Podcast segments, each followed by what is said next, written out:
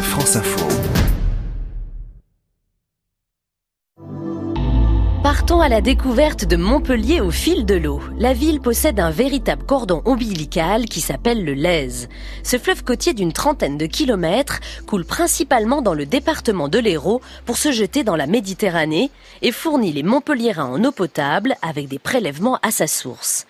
Je vous conseille de découvrir sa partie la plus sauvage en kayak ou en paddle avec Valentin qui s'occupe de la base de canoë en plein centre-ville vous verrez à quel point ce cours d'eau est contrasté.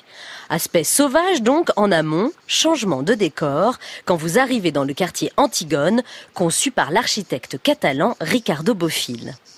Pour les amoureux de la pêche, c'est du côté de Laurent Nison que je vous conseille de vous renseigner. Il œuvre à la préservation piscicole du Lèze et pratique une pêche contemplative qui vise à ne pas blesser le poisson, un combat à la loyale.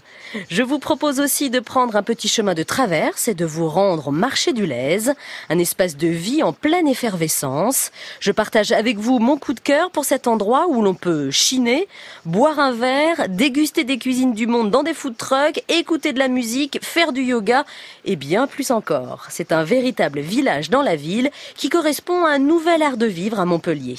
Installé dans d'anciens locaux agricoles et industriels, vous ne pouvez pas le rater sur l'avenue Raymond du Grand. Mur peint, véhicules vintage garés devant, de bonnes énergies se dégagent du lieu.